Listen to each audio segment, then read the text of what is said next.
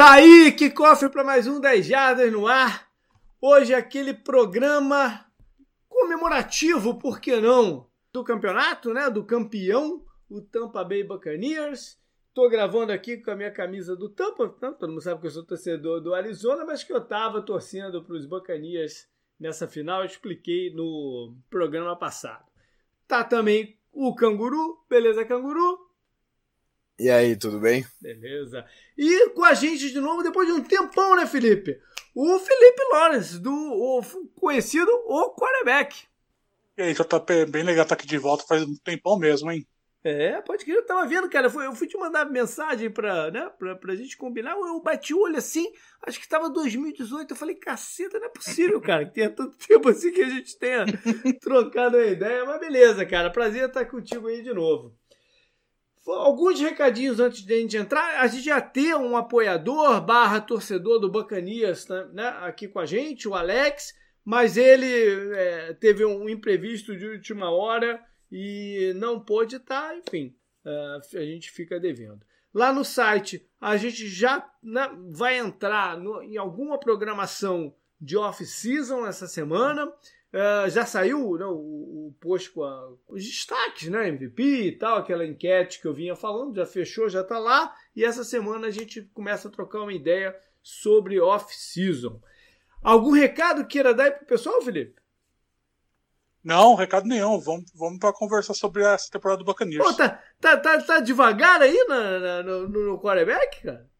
Não, tá nada, tio. Tá, tá, tá, tá, tá indo, tá tudo de boa, tá tudo tranquilo. As notícias que a gente coloca lá todo dia, né? Mas não tem nada muito de especial, é, assim, né? de, especialmente de cobertura. Até porque começou off-season, né? É. Então agora a gente vai começar a falar mais de draft, falar mais. Não vai ter combine, né? Então vai ser meio difícil da gente. A gente olhar os jogadores, né? Então vai ser, vai ser uma. Vai ser um ano curioso para draft esse vai. daí, né? Vai, vai ser bem curioso. Inclusive, uma, uma, uma notícia que saiu quando. Uma, notícia não, na verdade, um comentário que saiu quando rolou a troca do Matt Stafford foi que o, o, o Lions, não, a compensação que eles tiveram de, de, de picks não é para esse draft, é, pro, é a partir de 2022. Primeiro que o Rams não tinha né, escolha no primeiro round de 2021, mas é a partir de 2022, porque eles podem ter imaginado que esse ano vai ser tão complicado de avaliação que você maximiza o retorno a partir de 2022. Essa foi uma análise interessante que eu vi. Isso é bem interessante, né? Porque você. Esse ano, o grau de incerteza do draft normalmente já é muito complicado, né? Você não. Você pode fazer toda, toda a avaliação possível e impossível no jogador, mas você não tem certeza que ele vai, é. que ele vai render, o que você acha que, que ele vai render, né? Então, você adiciona isso, essa possibilidade de você não vai ter o combine, você não vai ter um contato direto com jogadores, vai depender de Pro Day, onde as marcações uhum. podem ser meio estranhas, né? Então você vai. E você não sabe nem se você vai conseguir mandar seus scouts para todos eles, né? Exato, é. exato. A gente não sabe como que vai estar a situação da pandemia, né? Então, é. essa, isso é tudo uma, um grau de, de. traz uma incerteza adicional para o processo é. do draft que vai ser bem interessante, eu acho. Pois é. A gente teve também uma sinal... nova sinalização que vai ter um recuo no salary cap. Né? A NFL soltou um número aí. Eu acho que foi bem balão de saio, né? Mas soltou um número aí de 180, que seria uma queda brusca né? no, no, no, no cap. Mas eu acho que isso já é para forçar algum tipo de negociação. O fato é que subir não vai, né? Porque as receitas foram comprometidas em 2020. Isso vai gerar uma onda aí de cortes e de renegociações de, de contrato imensas, né? especialmente naquela galera ali que eles chamam de classe média né? dos jogadores. Esses que, como, como, como toda classe média do mundo, né?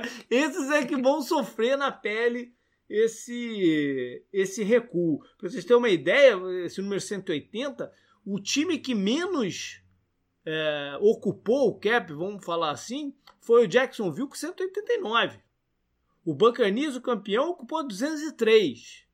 Né? Aí você já vai ver o grau de dificuldade que vai ser manobrar isso na, na off-season. A gente também recebeu uma notícia triste, né? Que foi é, o falecimento do, do ex-head coach, o Marty Schottenheimer, pai do, do Brian, né? O, Brian. Que, o Brian que era o coordenador ofensivo do, do Seattle. E ele foi head coach dos Browns, dos Chiefs, e teve uma passagem muito louca de um ano só no, no, no então Redskins. E é um cara que tinha um, um estilo muito próprio né, de conduzir seus times, chamado Maribol, com foco em jogo de corridas, enfim, uma outra época aí do, do, da NFL. Sobre treinadores, veio hoje a notícia que o Mike Pettine saiu dos Packers, mas vai ficar né, na NFC Norte, né? Ele vai ser um consultor para a defesa dos Bears. E começa a pipocar algumas notícias de jogadores também, né? O, o, o por exemplo, o, que o Arizona ia romper, romper no sentido de não renovar, porque o contrato dele acabou com o Patrick Peterson, por exemplo. Isso, isso é um movimento natural, está uh, em boato, mas eu acho que vai acontecer mesmo. Uh, a gente teve a notícia hoje do, do, do, do Heineken, né? tua cerveja favorita aí, né, Canguru? Que uh, renovou com, com Washington também. Cara, não sei se é a minha favorita, mas eu gosto. e a gente está sendo bombardeado com vários pedacinhos de, de informação, de boatos sobre quarterbacks. E, Felipe, cara, eu, eu não me lembro desses anos todos acompanhando a NFL de ver tanta incerteza em relação a, a essa posição como para essa off-season. Cara, é um negócio muito impressionante, né? Porque você, você draftava um quarterback, sei lá, até 10 anos atrás, para um projeto de longo prazo, né? Você uhum. não. E agora você, o quarterback, ele é descartado no terceiro ano, já no terceiro ou quarto ano. Então, porque você agora você diminui esse, esse gap que você tinha de, entre os quarterbacks que vinham da NCAA para a NFL, né? Então agora fica mais fácil você fazer essa substituição do que era antigamente. Uhum. Então você tem essa questão de dos quarterbacks sendo descartados agora com uma facilidade, uma rapidez muito grande, é, né? Um meio que, que não deu certo, beleza, vamos tentar com o outro, né? Tá meio Exato. assim, né? No, dentro do contrato de novato mesmo, né? Você está no terceiro ano, quarto ano do contrato de novato do quarterback é. e ele já vai ser dispensado, né? E você já tem essa movimentação de uma movimentação muito grande no mercado de quarterbacks que eu, eu, eu concordo com você, eu não me lembro de, de ver uma, uma movimentação tão grande assim no off-season. É, a gente já teve o, o Stafford, né, negociado de Detroit para Los Angeles. A boataria tá enorme, né? Começa pelo, pelo do Watson, o Deshaun Watson, que, que, que pediu, pediu publicamente já o, a troca, passa por um Vamos até fazer. Tá aí, vamos até fazer uma brincadeira aqui. Grau, vou, vou, vou perguntar para vocês o grau de confiança que você tem que, que esse quarterback vai ser negociado e qual seria o time ideal para ele? Aí, tô até improvisando aqui a parada. Vamos começar então pelo, pelo próprio Deshaun Watson. Canguru, você acha que ele vai ser negociado ou não? E se for, para onde que ele deveria ir? Eu acho que ele não vai, mas ele deveria. E ele deveria ir pro Dolphins ou pro 49ers. Ah, ele, ele não vai. Eu acho que os caras não vão negociar ele porque é, é muita coisa. Ninguém vai dar o que o o, o Texans quer. Não sei. Aí, aí eu já não sei. E a situação que ele tá é, é muito estranha, porque ele não. Eu não quero jogar, mas você assinou um contrato, mas eu não quero jogar porque vocês são os idiotas, mas. É, não, aqui a torcida tá do lado dele, isso é meio sem precedente, né? Eu pois é. estranho mas isso. O, os é uma situação muito curiosa. Os jogadores da NFL nunca tiveram percepção que talvez não tivessem mesmo o poder, mas eles nunca tiveram a percepção do, do poder de barganha que eles têm na mão. E essa, isso está mudando. Isso, tá, isso é uma das coisas que está mudando. Eu acho que o Watson vai ser a, a comprovação disso. Entendeu? Porque em outra situação seria impossível mesmo ele ser trocado. Mas eu acho que a gente está vivendo um novo tempo. E, e eu já vou te falar assim, eu acho que ele vai ser trocado sim. E o cheiro que está dando é que é Carolina entendeu? Que, que, que vai fazer, que vai botar as cartas na mesa. Enfim. Como eu disse, né, é uma situação que não, a gente não, nunca não tem precedente é. mesmo. Então a gente não sabe como ela funciona e o quanto o, o valor a gente pode ter uma base por outras trocas, né? É, pois é. Que a gente vê o Dolphins, o Panthers são interessantes e acho Dolphins, que o 49ers seria olha genial, só, né? Olha só, vou falar uma parada. Se o Dolphins, depois daquela toda aquela pataquada de, de, de tank for tua, não sei o que, um ano depois porra, sair do Tua pra, pra ir pro Watson, porra, é, dá um peteleco na orelha de todo mundo, né, cara? Porque não é possível. Depois, o, o Felipe falou aí, três mas, porra, depois de um ano tu vai abrir com, com, com sim, um cara? Sim, sim, sim. Concordo, seria, concordo. seria ridículo, né? Felipe, vou te, vou te mandar a bola então com outro nome que tá para todo lado aí, que é o Carson Wentz. É, o Carson Wentz, ele com certeza vai ser negociado, né? Porque parece que a situação dele lá no, no Philadelphia ficou realmente sustentável, né? Ele perdeu a confiança no dono Jeff Lurie e no general manager Howie Roseman, né? E parece que a situação lá é questão de semanas para se hum. resolver, porque Jalen Hurts ele jogou bem, né? Ele foi bem como quarterback titular, foi muito melhor do que o Carson Wentz no ano passado. E acho que a, acho que a situação realmente é você adaptar o preço, né? Porque pelo, uhum. que, pelo que as últimas notícias dão conta que o preço que está sendo ventilado, né? Que o Eagles quer duas escolhas de primeiro round, parece que ninguém mordeu essa isca. Eu acho que vai ser bem difícil alguém morder essa isca, mas eu acho que a probabilidade dele ser negociado é bem alta e vão chegar num, num meio termo para ele sair de lá, porque acho que não tem mais clima para ele continuar e acho que é. a questão é realmente você arranjar um, uma forma de você conseguir enviar ele para o mais longe possível, né? Possivelmente para a UFC, né? Para uma outra pois é, conferência. É, porque até saiu uma notícia semana passada que o Bears estaria se aproximando, né? De, de, de adquirir uhum. ele e tal, mas eu acho que Indianápolis faz muito, por exemplo, faz muito Sim. mais sentido, né? Cão Derek Carr. Cara, eu, eu, ouvi hoje o podcast do Gruden com o Sherman lá e com o Collinsworth. Vocês chegaram a ver esse podcast? Não, não vi, não. O Richard, não. Sherman, o Richard Sherman é o rei, né? Do, do mundo mas do mundo da NFL, né? Mas depende. O Raiders conseguiria um bom preço? Acho que sim, né? Deve ter time desesperado depende. bastante para pagar algo bom. Nessa dança de cadeiras todas, alguém vai, vai sobrar, né? E pode pegar um jogador como o Derek Carr, quem sabe. Ah, eu vou falar contanto, que o Derek Carr... Contanto que não seja vai... Wilson, né? Contanto que não seja Wilson, que ainda tá traumatizado com o irmão dele até hoje, eu acho que qualquer outro lado tá valendo. O irmão dele hoje é falador de bosta no Twitter e na NFL Network, né? Que ele fica colocando o Derek Carr, tipo, top 3 quarterbacks da NFL, essas coisas. É. Ah, acho que ele fica, vai. Quanto ao Ents, eu queria perguntar pra você, não, faz, não faz sentido também o Ents é, ser trocado pelo Eagles quando eles pegam um cara que tava na comissão técnica do cara que fez o Ents dar certo, sabe? Não, é uma mensagem estranha também, né? É, mas às vezes o relacionamento tá de um jeito que não dá, não dá mais, né? É, cara, a é situação que... lá, ele perdeu a confiança é, no, no General Manager, né? Pareceu que o, a demissão do Doug Peterson foi para dar o voto de confiança de volta a ele, né? E você escolheu dinheiro também ao invés do Peterson, né? É. Que foi o que eu pensei o que na mostra, O que mostra que a situação ainda era muito pior do que a gente imaginava, né? Mas enfim. Felipe, Garopolo. Eu acho que ele continua no 49ers. Eu acho que ele não vai ter tanto mercado assim. Tio Bill não, não vai atrás dele, não? Então, eu acho que não. Eu acho que ele não tem mercado, porque ele tá vindo de uma, de uma temporada de baixa, né? Então, é. acho que vai ter pouco mercado. A não ser que a situação fique tão aquecida que nem a gente tá falando agora, Derek Carr ser trocado. Se chegar um mercado ficar aquecido nesse ponto, talvez. Mas acho que a tendência é ele se manter. Eu acho que o Fortnite ainda, ainda vão tentar pegar, ficar com o Garoppolo mais um ano, assim, para porque eu, eu assumo que o do, do Sean Watson não vai ser trocado também, porque acho que vai ser uma situação lá bem mais, bem mais complicada e lá a situação é bem mais incerta. Então acho que o Garoppolo continua no 49ers. Acho que tá embaixo, não tem, não tem muito valor de barganha para ser trocado. Legal. É, Canguru, Darnold. Acho que sim. Uh...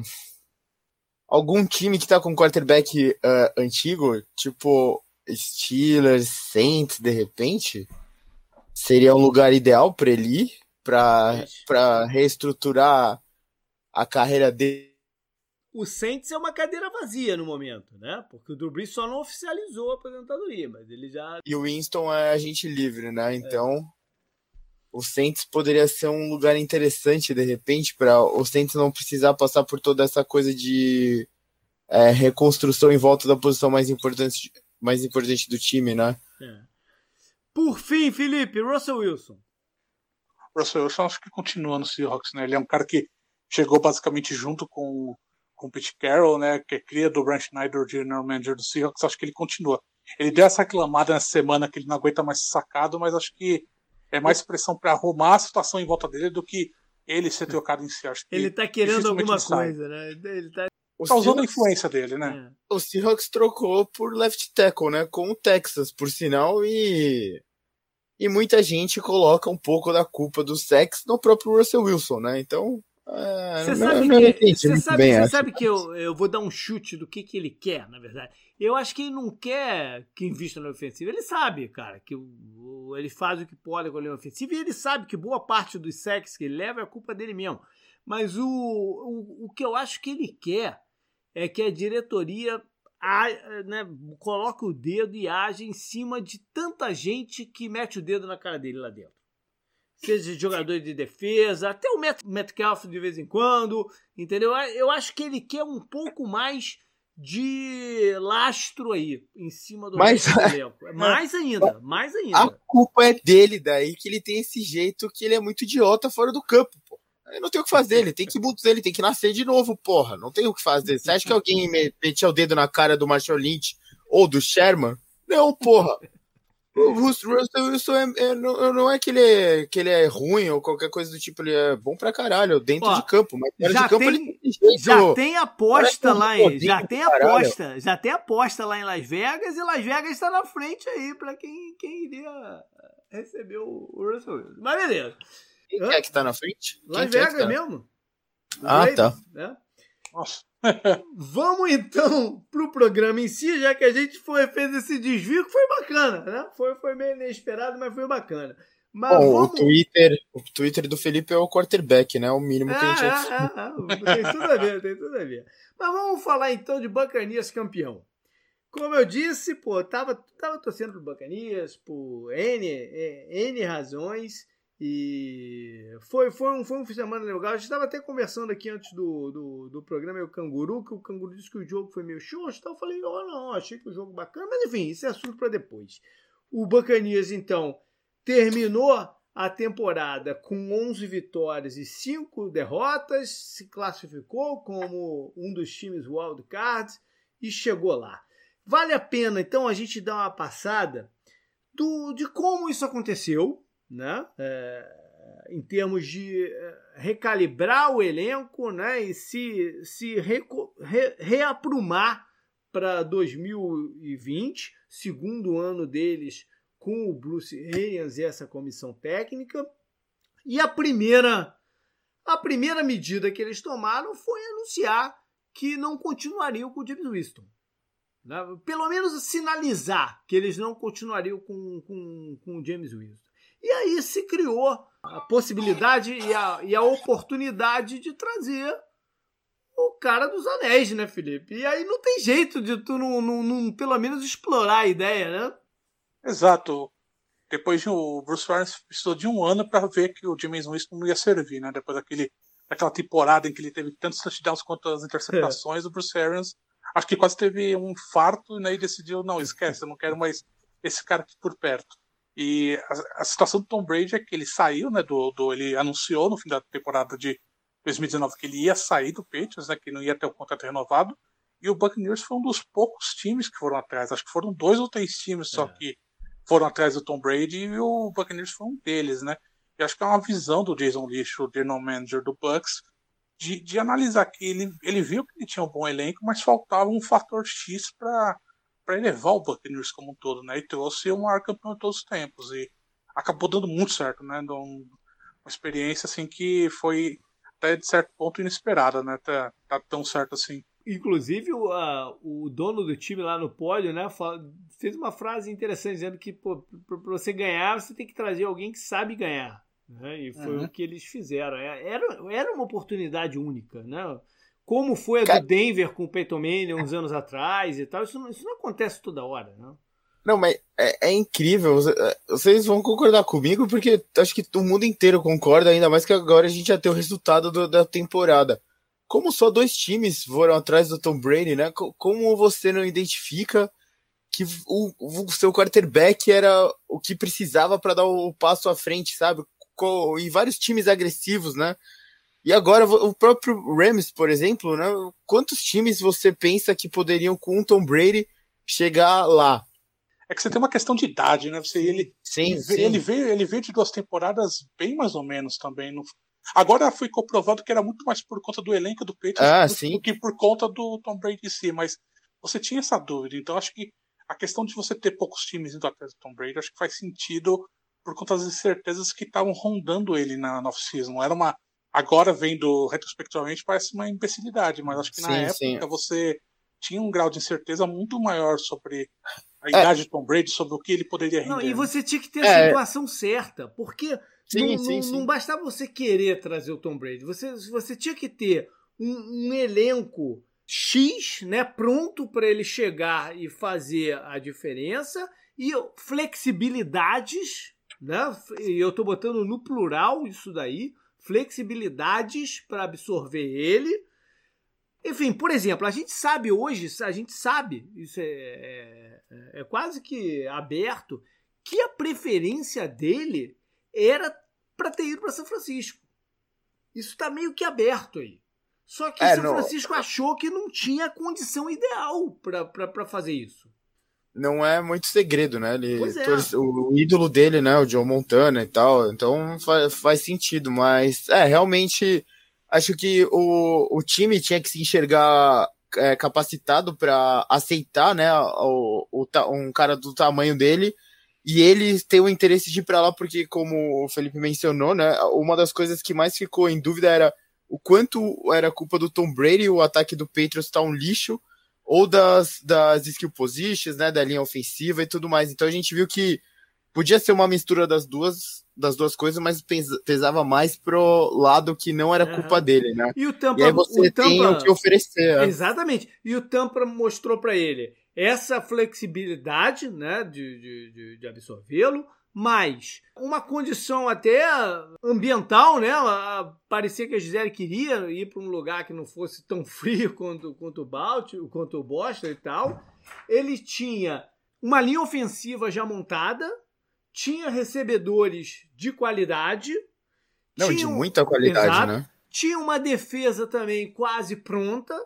Então era chegar uhum. ele e fazer algumas aparos, né? Que eles fizeram. Eles tinham você, capper também para isso, né? Para fazer você, esses aparos. Você pensa nos reforços principais do Buccaneers para essa temporada, né? O, o Gronk, né? Que veio com o Tom Brady, ele nem foi aquele reforço, né? Ele era mais uma peça ali do sistema. Mais para frente, o lixo humano Antônio Brown, né, que também ajudou no final da na reta, bem na reta final da temporada. O Fournette foi cortado dos Diabos.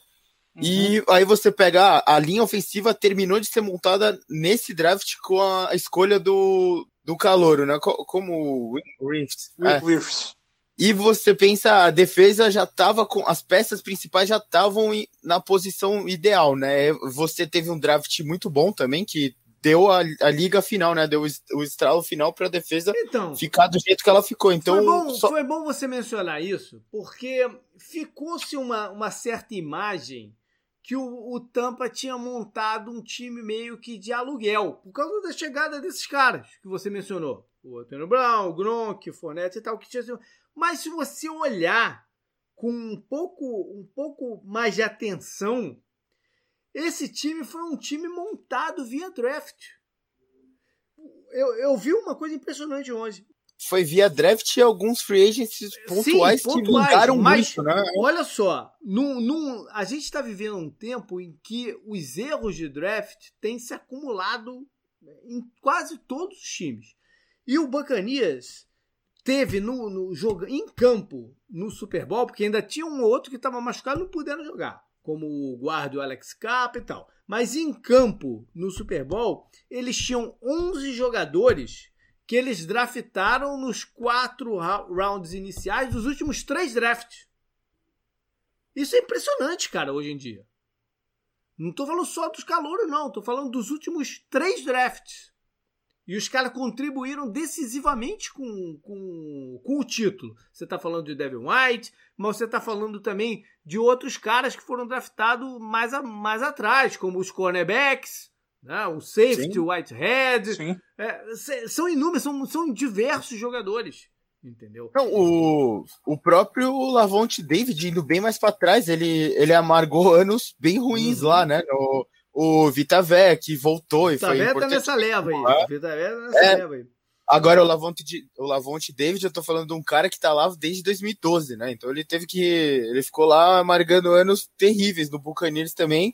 E ele sempre foi considerado um excelente linebacker, né? Ele, ele formava uma dupla excelente com um linebacker que foi pro 49ers, né? Até. Eu esqueci o nome. né? Isso, é isso, né? O, eles for, ficaram muito tempo juntos do Buccaneers e era uma grande dupla uhum. de linebacker ali do miolo. Então, é, é isso que você falou. Ele dá aparência por causa desses nomes que foram meio de aluguel mesmo. Ah, o Forneta tá livre, traz ele. Ah, o Antônio Brown ah, ama o Tom Brady, eu não faço a menor ideia por quê. Ah, traz ele aí. O Gronk, o Gronk, lógico, o Gronk eu entendo, né? Ele sair da aposentadoria lá, depois de ficar fazendo farra, né, por um ano, ganhar título de luta livre, os caralho. Ele vem com o Tom Brady, né, que eles têm o bromance, né, palavra da moda. E aí faz sentido, mas como você falou, o, os dois times que disputaram o Super Bowl são construídos uhum. não de uma forma igual aquele Eagles que você até mencionou outro programa, né? Sim. Que era o Eagles time dos sonhos. Eles foram construídos do jeito que eles chegaram aqui com essa construção de muito tempo, né? O, o, o General Manager tá lá faz tempo e o, o Chiefs está nesse, nesse processo há muito tempo também. Então, foram dois times que não tem essa de, sei lá, dessa coisa da NBA, né? De você fabricar um time do nada, pegar o Big Three, fazer um time e falar, ah, agora, agora vai é que o Tom Brady ele soube escolher muito bem. O, os, os, as position skills já estavam lá, né? O Mike Evans já tá lá há muito tempo. O Chris Godwin estava aparecendo já, ele já tá, terminou a temporada retrasada muito bem, né? Uhum. Aí ele já chegou nessa com uma com uma é, promessa boa e os Tyrants, né? Também já ajudavam, né? O O.J. Howard teve um ano abaixo na temporada retrasada, né? Retrasada agora. Uhum. Mas ele começou bem o ano, né? Se machucou até, então foi bom ver o Gronk, por exemplo, contribuindo tanto no Super Bowl com o O.J. Howard fora, né? É. Beleza, então. Vamos agora dar uma passada pela trajetória em si, né? Dos jogos e o que, que foi marcante, começou a preocupar e aí eles conseguiram reverter. E aí a gente começa, óbvio, lá pela, pelo kickoff da temporada, pela semana 1 quando eles foram estrear logo em New Orleans contra o favorito da divisão, no que seria o confronto, né? Primeira vez da história que dois quarterbacks acima de titular, acima de 40 anos estavam estavam frente a frente, dois caras, né, do peso de, de Brady e, e Drew Brees. O Buccaneers abre com um touchdown mas leva uma virada em que, inclusive, teve um pick six do, do, do, do Brady, né? Que terminou a temporada anterior com os Patriots com o pick six já abriu essa do, do, do Buccaneers assim. E óbvio que era muito cedo, né? Para se tirar qualquer conclusão e para se esperar, né? Num ano maluco desse que não teve quase treinamento e tal, que o Buccaneers já fosse sair, dar largada com com, tudo, né? Não, e não tinha nem como você esperar que fosse largar com tudo, até porque você tinha chegado o Tom Brady, que é um quarterback novo, que estava aprendendo o esquema ofensivo do Bruce Arians, né? Uhum. Contra um time do Saints que estava muito mais entrosado há muito mais tempo. Então, eu acho que a derrota inicial pro Saints não foi um, foi um baque grande, eu acho que pro foi, tipo, foi, foi basicamente o fiel da balança que derrubou o Buccaneers da temporada da divisão, né? Porque ele perdeu os dois jogos contra o Saints, uhum. mas esse primeiro jogo já derrubou ele da disputa da divisão. Jogou ele para para disputa de wildcard. Mas sempre está correndo você... atrás, né? É Exato. Você tem, mas você tem essa situação do Saints que ele vem, ele veio para esse início de temporada sabendo que provavelmente era a última temporada do Drew Brees, jogando com sangue nos olhos, né? Então você teve uma situação em que, em que o Bucks ele saiu tentando se ajeitar, né? Você estava tentando integrar o Tom Brady no ataque e você teve essa derrota inicial que eu não não vejo como um grande um grande é. não foi uma, não foi um grande um grande tropeço, não né? Drama, é, não foi um grande drama. Não foi, foi, só, mas... foi só aquele negócio da expectativa, né? De você, putz, será que é. Não, a, é, a, expectativa nos dois times estava grande e aqui foi engraçado nessa primeira semana que aí a pick six do Tom Brady, né, como você bem lembrou, Enquanto isso, o Patriots ganhou do Dolphins né, na primeira semana e todo mundo já. Ih, olha lá, hein? Olha lá, não sei o quê, Pick Six. A temporada dos dois caminha muito junta por causa dessa coisa do Tom Brady com o Patriots, né? Não é, assim como. Né? E foi Aí, meio que. Lembro, foi meio lembro. que. Se você botasse num gráfico, foi meio que oposto, né? Um com o outro e tal. Foi, foi. Bom, aí a, a primeira vitória não demorou para acontecer, foi na semana 2 em casa contra os Panthers, num, num, jogo que o Fornette, né, recém-contratado e tal, passou das 100 jardas. Já, já, era um bom sinal. Né? O Fornette que vinha meio que desacreditado por anos lesionado lá em Jacksonville, confusão e tal, e já foi uma, uma, uma boa, um bom alento. Na semana 3 eles vão a Denver. E aí foi o jogo, o primeiro jogo que, a def... que você olhou assim os números e o que fez a defesa e falou: ih, caramba, isso aqui pode dar, pode, pode dar samba, né? Pode dar liga. Porque eles fizeram seis sacks no, no, nos Broncos, duas interceptações. É, eu, e o Brady, num lugar que ele sempre teve dificuldade na carreira dele, né, como, como peito, Denver sempre foi uma pedrinha no, no no sapato deles, ele vai lá, lança para 297 jardas, faz três touchdowns e tal. Dava, dava uma sensação boa, né, Felipe, aqui? Dava uma sensação boa, né? E os dois primeiros jogos você teve essa situação em que o Todd Bowles ainda estava acertando as arestas né, na, na defesa. Acho que o jogo contra o Broncos lá em Denver, acho que foi o primeiro grande jogo em que o Todd Bowles ele teve, ele teve tranquilidade para formar o esquema defensivo como ele estava pensando, né? Um, é um trabalho que vinha desde o ano passado, né? E ele teve problema de peças. Uhum. E foi um jogo onde, onde principalmente a secundária do Buccaneers jogou muito bem, né? É. Você teve o Antonio Winfield, que era que é novato, fazendo o primeiro grande jogo dele, né? Então você teve uma situação em que deu liga, né? Você viu que começou a dar liga aquela defesa, que era o grande ponto positivo do, do Bucks no início da temporada. A gente sabia que tinha Tom Brady, mas a gente não sabia como ele ia ser integrado, como que ele ia jogar contra tudo que a gente falou de idade, etc. E as pessoas falavam, ah, o grande ponto positivo do Buccaneers é a defesa. Então vamos ver. E aí nos dois primeiros jogos ele meio cambalear e contra o Broncos finalmente deu liga. E acho que foi o grande impulsor daquele momento da temporada, né? Você, uhum. você mostrou que o Bucks poderia dar certo, né? Poderia ir para frente porque era um time que tava, tava, um, tava com uma vitória e uma derrota e é, foi um jogo muito importante para dar o tom pro resto da temporada do, do Buccaneers. É.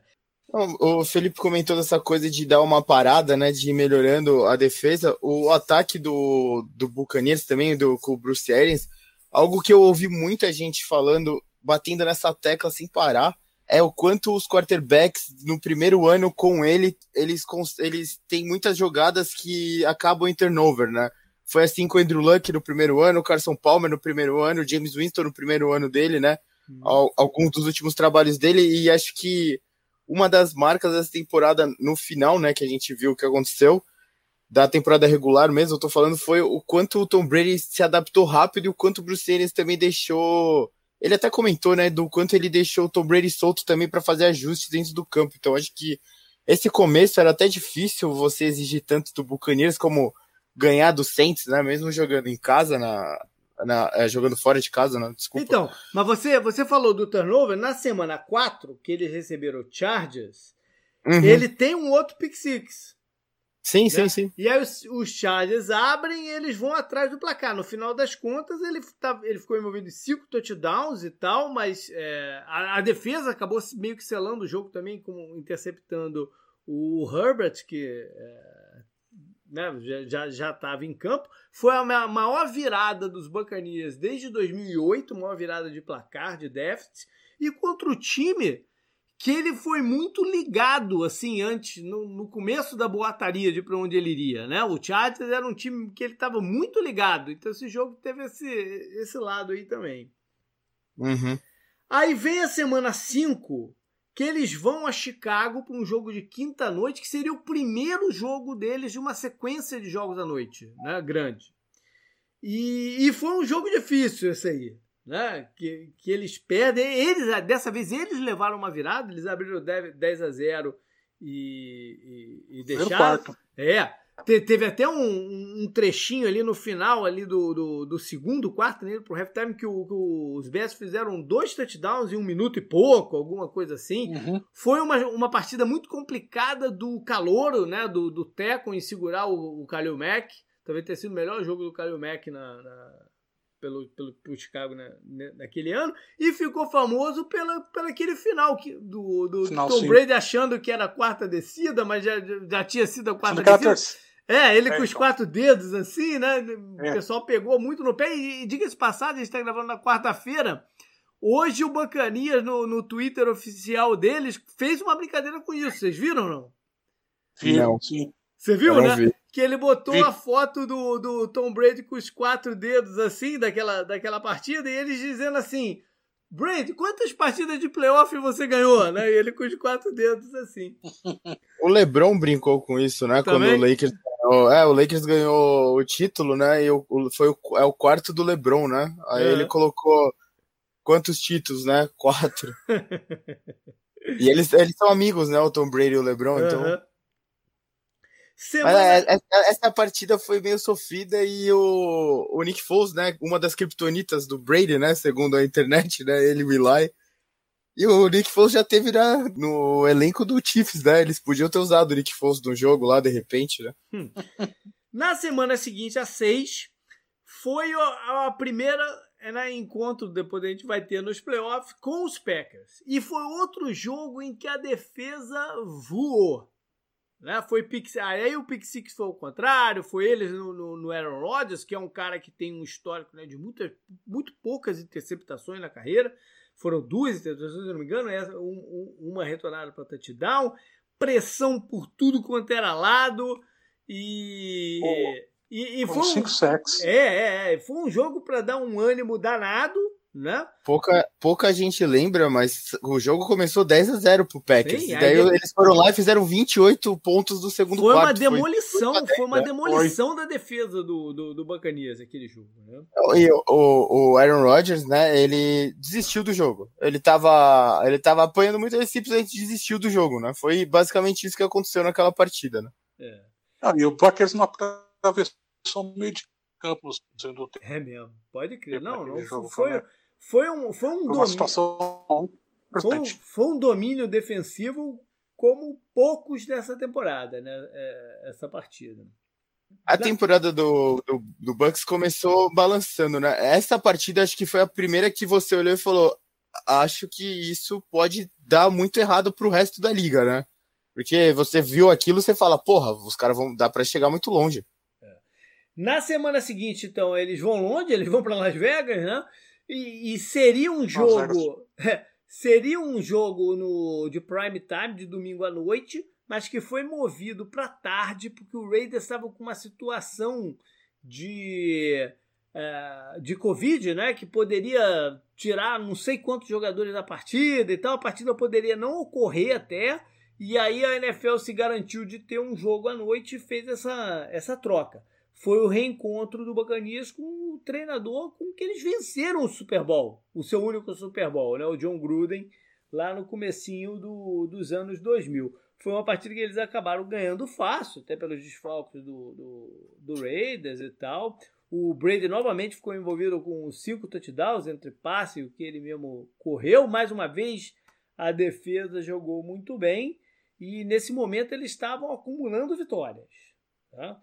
Veio mais uma na semana seguinte, dessa vez lá em Nova York, né, Felipe? O que, que aconteceu lá em Nova York, cara?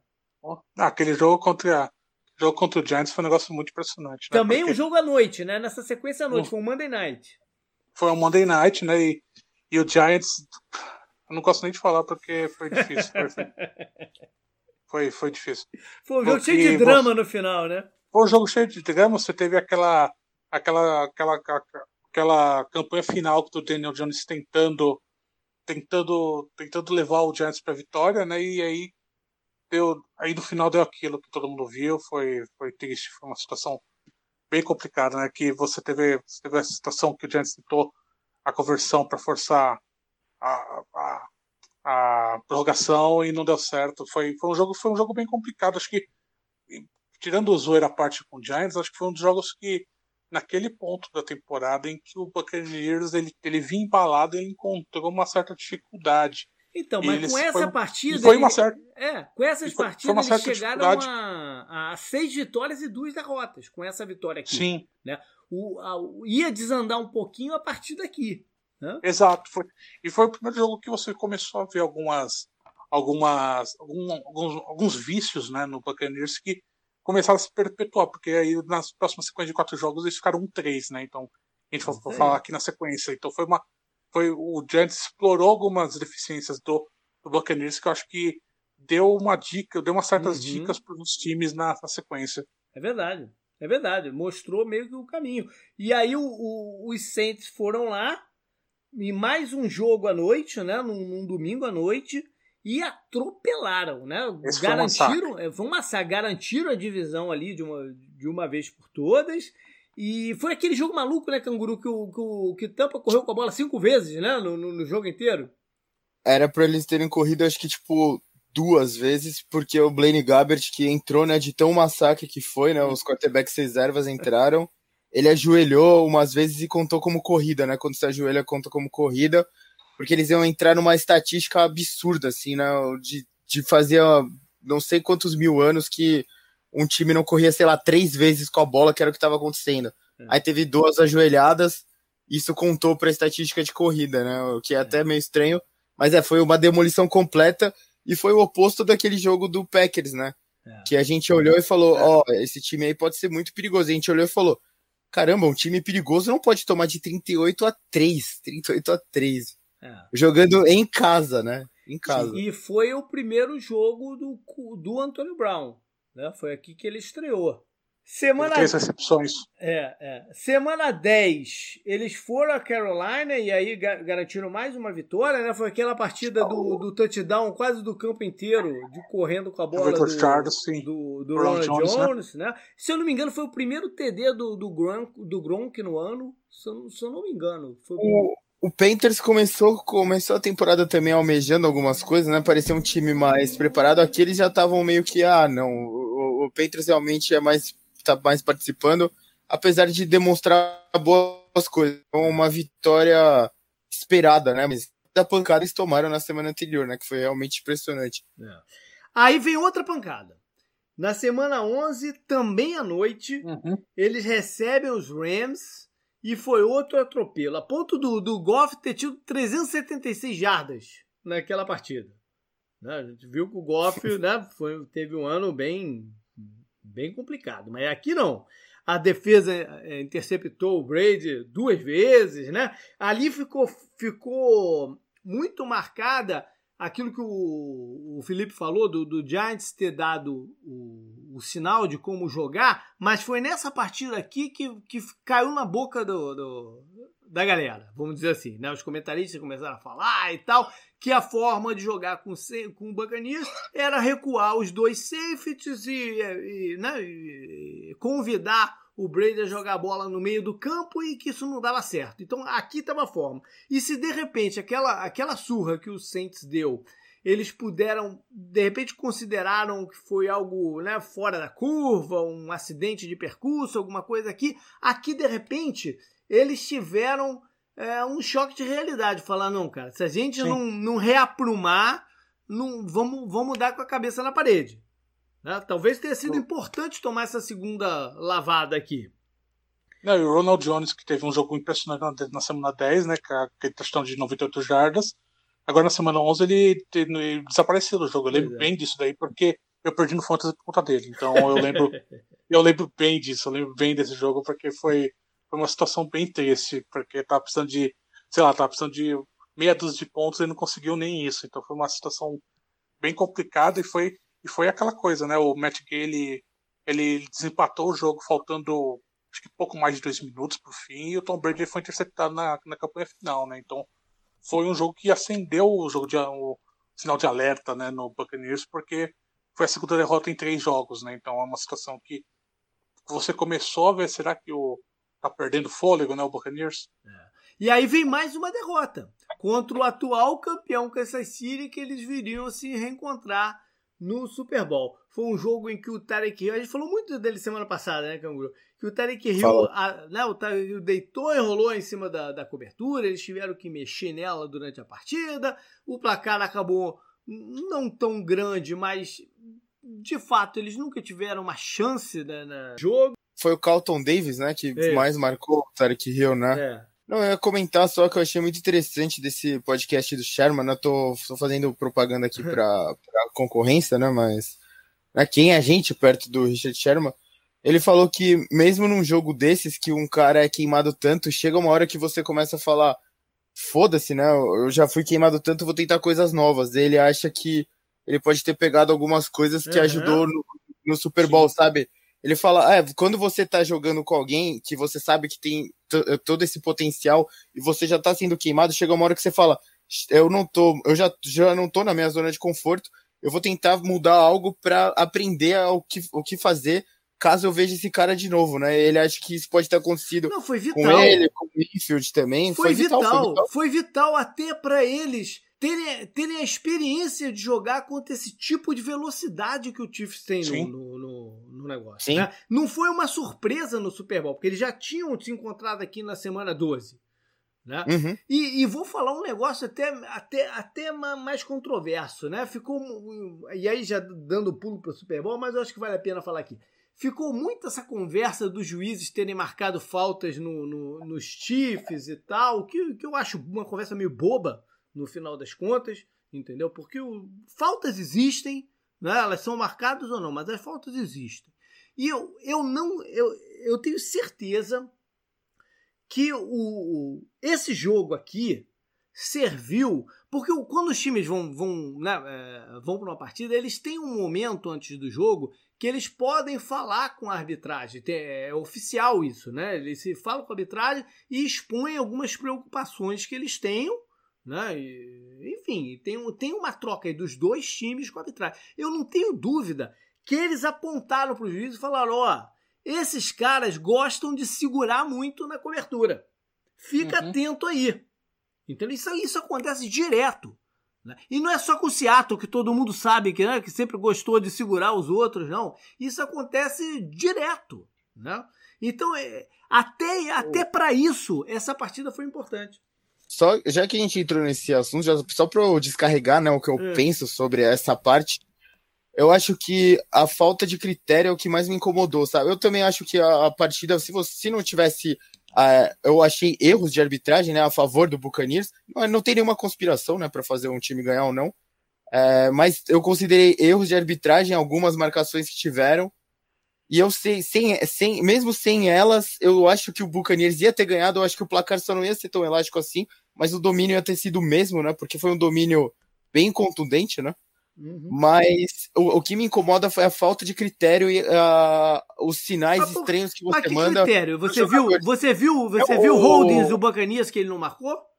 Não, não, mas a, a, por exemplo, a falta do Mike Evans, a falta do Mike Evans na endzone foi um absurdo. Aí no segundo tempo teve um holding mais claro pro Chiefs que não foi marcado também. Mas... O falta de critério dentro do próprio mas jogo. Sei, mas, mas, eu acho que, mas acho que isso é bom.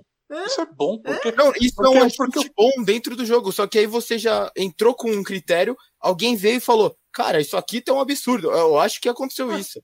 Mas e na, então, na final da conferência contra o Packers, eles deixaram o jogo rolar. Mas aí é outra arbitragem. eu acho, que, eu acho que isso é bom. Eu acho que isso é bom, porque os árbitros eles conversam entre si no intervalo uhum. do jogo, né? Eles, eles, eles, eles, fazem a passagem do que aconteceu eles falam, ó, oh, isso aqui não deu certo. Acho que isso é bom, acho que isso é. adapta. Acho que e outra coisa, as faltas, as ah. faltas elas acontecem quase que em todo lance. Mas, mas tem algumas que são que o juiz está em tão, em tão determinado ângulo que é impossível ele não marcar. Então depende muito do, do de, de, quanto que virada para o juiz ela aconteceu, entendeu? Então é, é sorte também.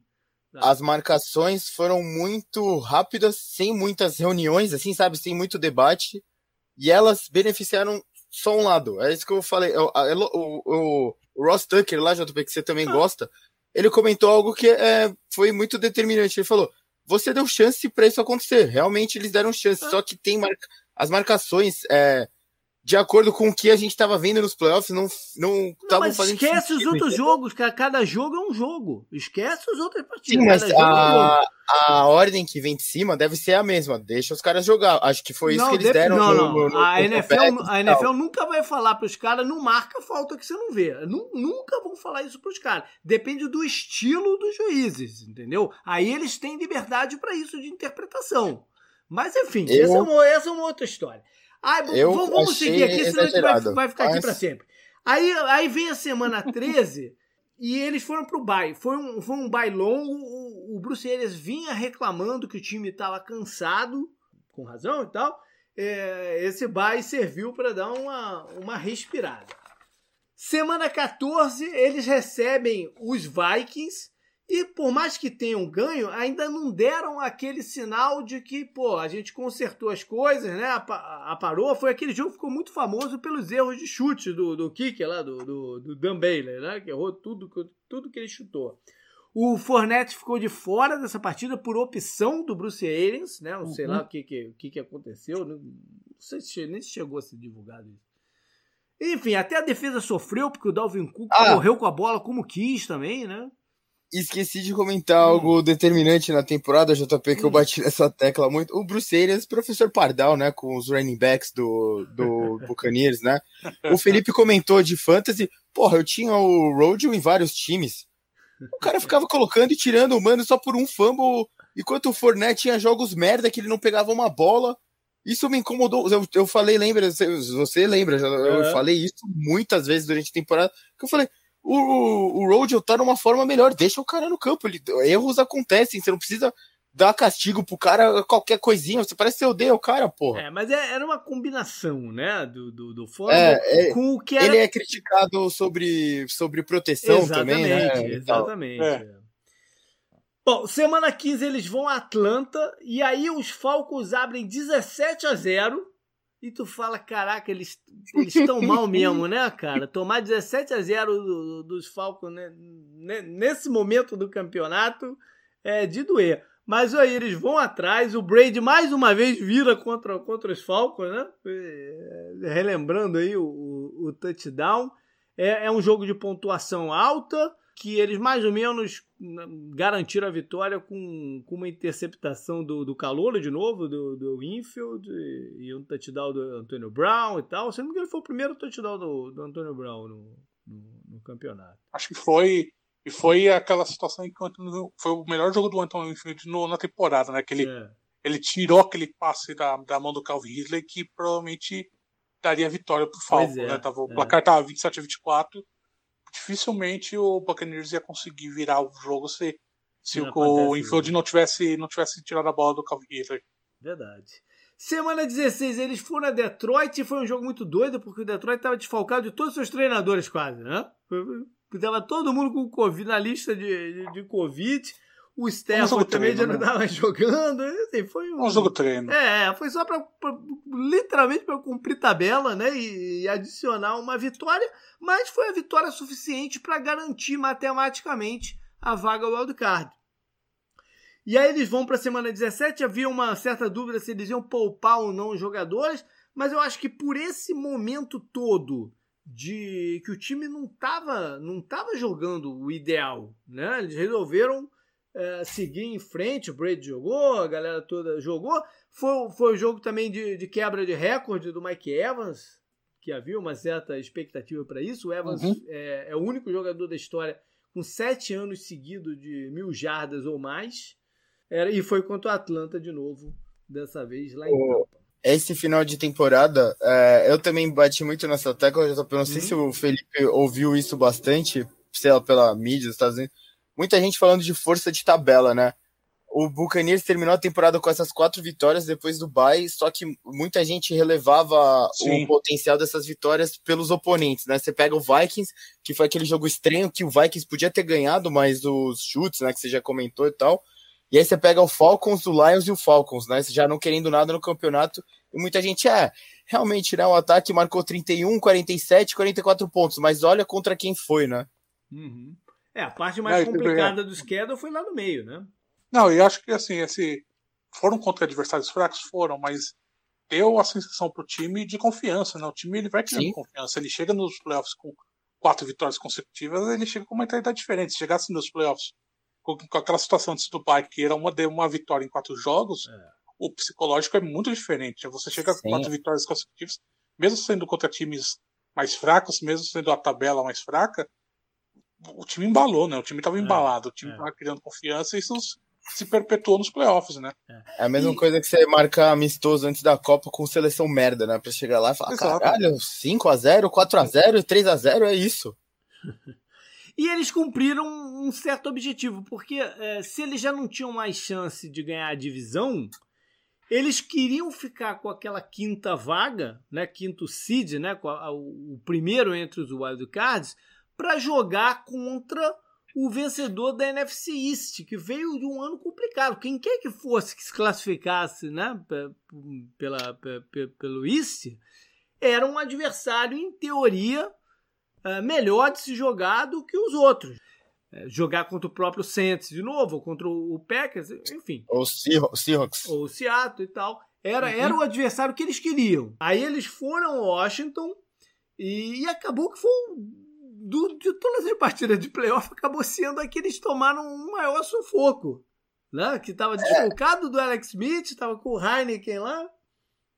É, grande nome, né, do quarterback é. do, do Washington.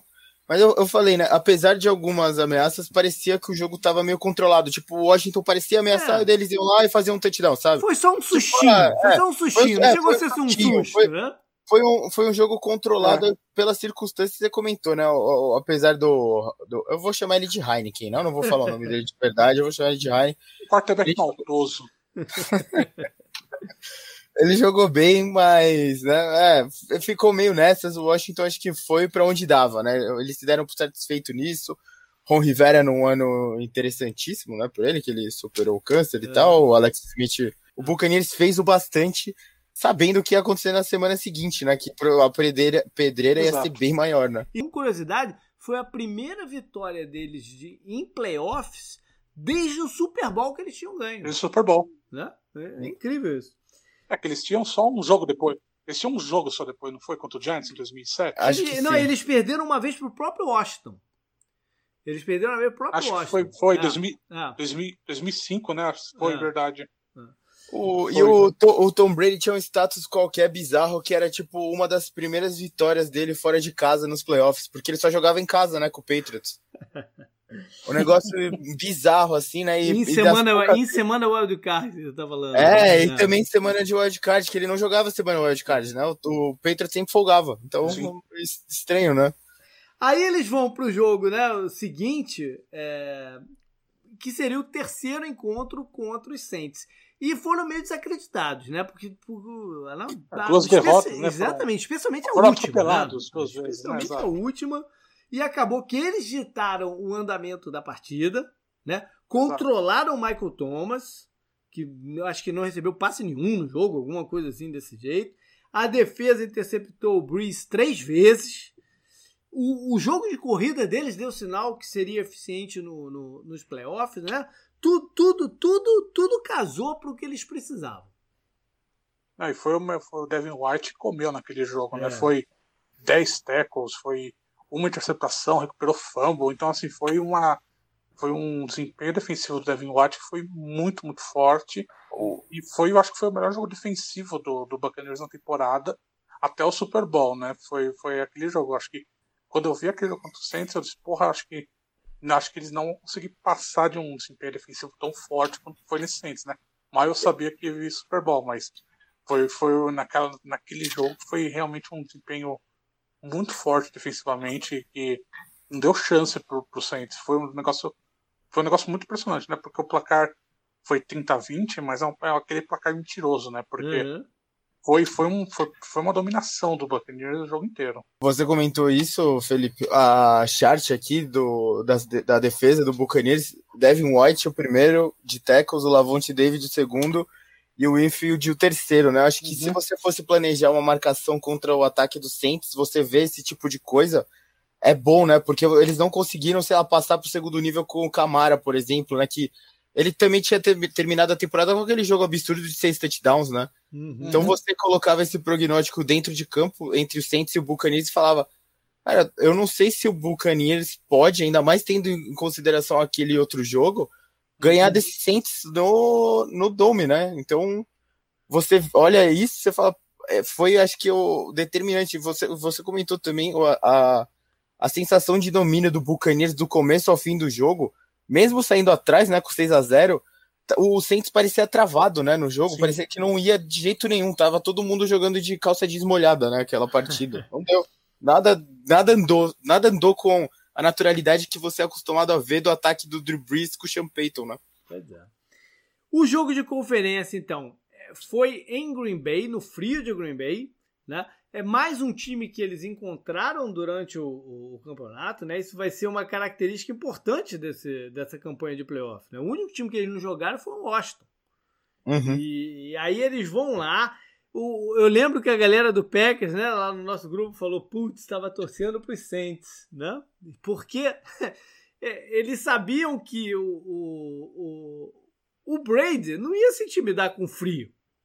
Não, com, como de repente o, o, o, time de New Orleans iria. Sim. Cara, e... o jogo que deixou o Tom Brady famoso foi numa neve desgraçada, né? O primeiro pois jogo é. assim de playoff dele e tal. Pois é.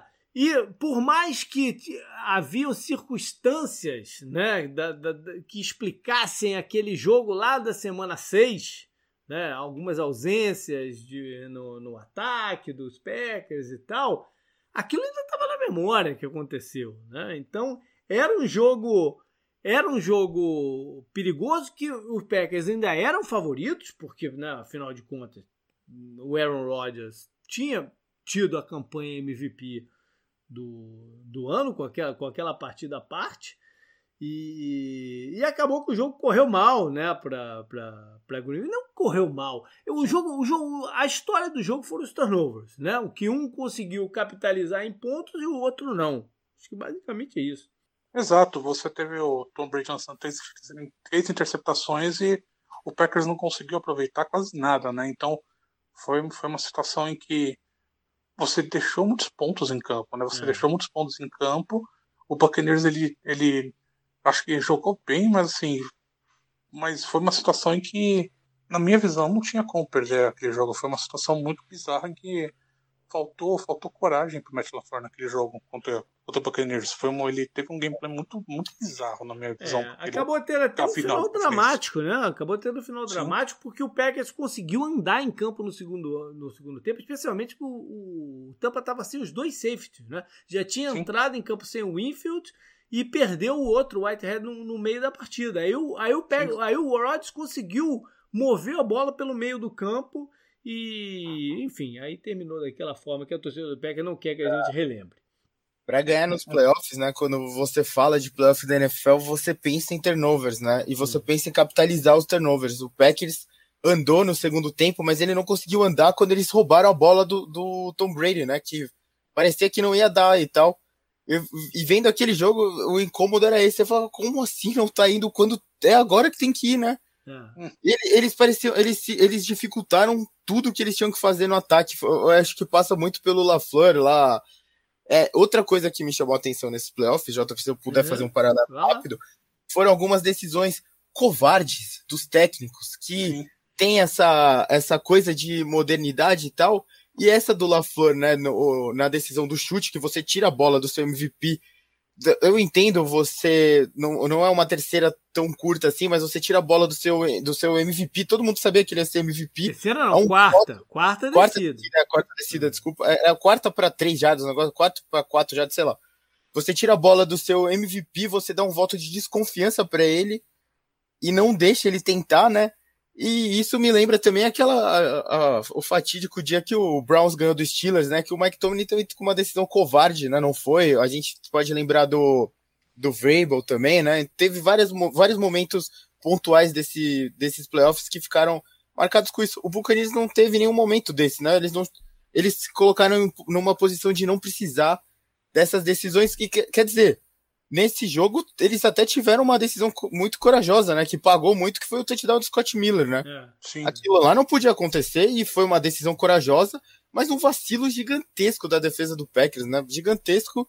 E também para falar só um pouquinho do Packers, JP, de um, de um status assustador, né? Que você trouxe, a contribuição de escolhas do draft do Buccaneers para essa temporada, como ela terminou, e a falta de contribuição do draft do Packers, né? Que tem gente lá no grupo do 10 Jardas. É, tem gente lá no grupo do 10 Jardas que falou que o Aaron Rodgers podia ter feito mais. Esse jogo aqui, eu acho que ele fez tudo que ele podia, sem contribuição bastante da comissão técnica dele desde o draft, né? Se você for pensar. Então, a falta de aproveitamento das oportunidades passa por isso também, né? Do, do quanto você planejou de um jeito conservador tudo que você fez na temporada, né? É. Aí o Buccaneers comemorou bastante, então, né? Uh, o é, título da NFC, a ponto do Brady falar, tá bom, né? Chega de comemorar, chega de chorar, vamos já se preparar aí pro, pro que vem pela frente. Ele chamou a atenção do, do White, né? Do Devin White, que tava chorando, Acho ou do Lavonte Davis, não lembro, né? Falando, porra, por que você tá chorando? A gente foi. não terminou ainda. Aí... Ele, ele também chamou a atenção do. Desculpa, JP, é? do Devin White. Ele falou: Porra, você não foi pro Pro Bowl? Foda-se, meu amigo. A gente, a gente não tá perseguindo o, o Pro Bowl, a gente tá perseguindo o outro Bowl. Até porque o Pro Bowl é uma porra de uma votação popular que ninguém sabe o que faz, né? O é. que conta mesmo é o First Team ao Pro e o Second Team ao Pro, né? O Pro Bowl é meio foda-se, né?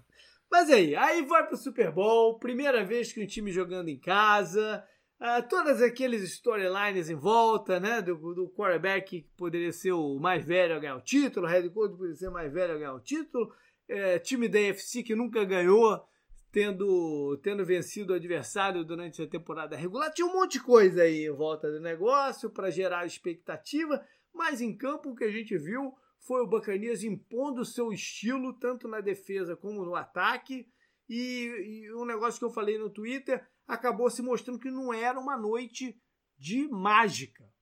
Né? Não era uma noite para as mágicas acontecerem, porque o, o, o Mahomes teve todo aquele lance, né? Que ele corria para um lado, corria para o outro, e jogava a bola para cima, que em outras ocasiões iam ser touchdown ou ia ser um, um force down ali na beira, e dessa vez, não, se, né? é, dessa vez não, né? não, não, se concretizava. Não era uma noite de mágica, era uma noite de power.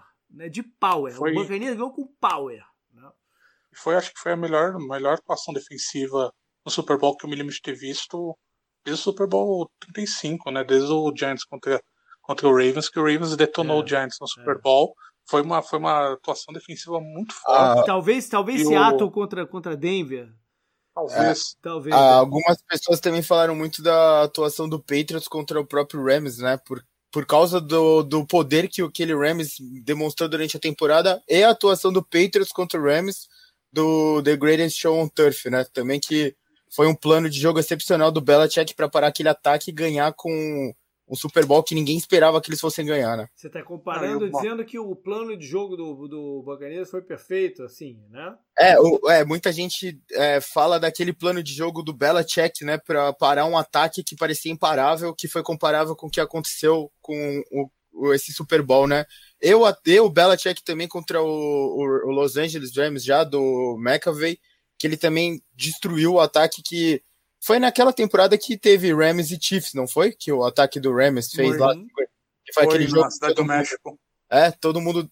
Não era para ser na cidade do México, mas o gramado tava uma merda, não foi? Foi por causa do show da Shakira, um negócio assim? Isso, isso, foi isso. Aí foi um jogo que decretaram a morte da defesa e o Super Bowl foi aquilo, né? Então também é, relembraram esse jogo que eu tava ouvindo, né? É verdade. Acho que então e é o, o grande, o grande, a grande estatística para mim do Super Bowl foi a quantidade de jardas que o Mahomes correu sim, de fato sim. no jogo, que foram quase 450 jardas, né? Então ele correu pela vida dele. É, não dá para ganhar né? daquela forma. Não dá. O que aconteceu no segundo tempo, ele tendo não, que escapar em quase todo lance, ele tendo que escapar para um lado para o outro, não dá para jogar daquele jeito. Ele, ele entrou em campo já demonstrando falta de confiança na linha ofensiva, né? Aflito, né? No pocket e tal. É, o time. É muito o time tava... aquela linha ofensiva. Não, e o time estava sem foco. O time do Chiefs não estava legal. Não tá, é... estava sem foco. Eu acho que a situação do filho do Andy Reid contribuiu, contribuiu muito. Mas não De tira, novo. mas não tira em nada aquilo que você nada, falou. Nada. O plano que o Buccaneers fez e, e fez, planejou e executou foi perfeito. Tudo deu certo. Tudo, tudo o... que eles imaginaram deu certo no podcast lá, JP, do Sherman com Collinsworth. Collinsworth é o comentarista do Sunday Night, né, uhum. que eu tô falando ele comentou dessa situação e ele falou que os dois filhos dele foram ver o jogo. Uhum. E ele comentou da falta de energia do Chiefs se comparado a, a, ao Super Bowl da temporada passada. Uhum. E talvez possa passar por essa situação aí do a filho falta, dele. A falta de ajustes do time durante a partida, né? É, eles não estavam com foco, não estavam prontos para aquele jogo. Não estavam prontos. Essa foi, essa foi a impressão mesmo. É. Mas enfim, o fato é que o Buccaneers levantou a taça, né? Não só levantou, como o, do, o Brady estava jogando ela de barco para barco. Já hoje do Rio, né? saiu carregado, saiu carregado. Cheio de tequila nas ideias, né? enfim, então foi, foi tudo, tudo festa. com um avocado, né? É. Segundo ele. Então não faz festa. tanto mal assim. Saiu loucão, saiu loucão, carregado. Nunca, pensei que eu nunca ia ver essa imagem do Brady sendo carregado de algum lugar, mas ele saiu carregado hoje. É, é aí a conversa dele com o Belichick se tornou muito mais interessante, né? Depois desse título, né? Pois é. Não, e acho, é, então, acho que tem a situação, né? Que o, que o Bill Belichick, será que falou com o Tom Brady, né? Porque o Robert Kraft tinha dito, acho que antes do Super Bowl, que ele mandou ele, Robert Kraft, tinha mandado uma mensagem pro Tom Brady, né? Congratulando, né? Pelo, pelo, pelo, pela ida ao Super Bowl foi perguntado se o Belichick tinha feito a mesma coisa e o Robert Kraft disse que não, né? Então acho que acho que tem essa situação que, que o Belichick ele é, ele é um cara rancoroso, né? Ele guarda mágoa, então é verdade, não, tipo, isso é verdade, isso é notadamente isso é verdade. Ele é um cara que vem da escola do Bill uhum. Parcells, né? Que é aquele técnico meio durão, assim, que então você teve essa situação que que sei lá, acho que o Belichick acho que ele não, não tá dormindo bem essa semana, essas semanas, esses dias. e pro Brady, cara, é, um, é o título é, é, meio que um que se dane que você não me mande uma mensagem, né? Tá aqui o título, isso aqui é que vale e tudo mais. E Exato. Ele, o, que ele, o que ele conseguiu e o que ele conquistou com, agora com esse, com, esse, com esse título a mais na, na, no currículo é uma parada que nunca vai se repetir. O sujeito muda de time, muda de conferência, vai para um ano que não tem que não tem treino, né? E o cara vai e ganha o Super Bowl. É... Num esquema completamente é... diferente do que ele estava acostumado.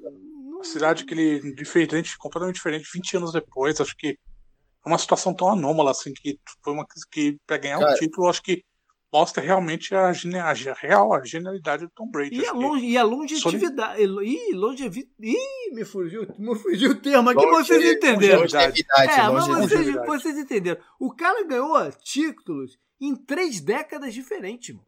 Sim. É o, o pai do Winfield Jr. É. Do, tava jogando. Não, tava jogando não. Ele tava, ele tava jogando bola em cima dele, porque era cornerback do, do, do, do dos Bills, né, da mesma divisão.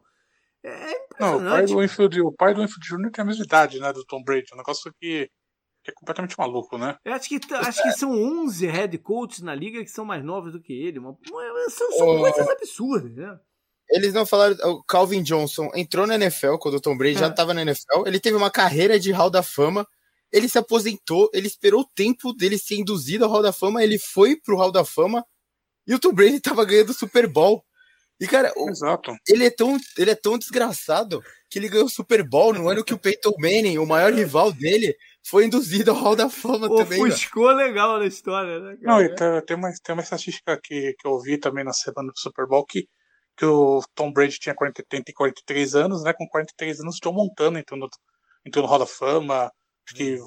Steve Young entrou no Hall da Fama, é, Marina entrou no Hall da Fama tudo com 43 anos e o Tom Brady tá jogando Super Bowl, ou seja, ganhando, tem, ganhando o Super Bowl.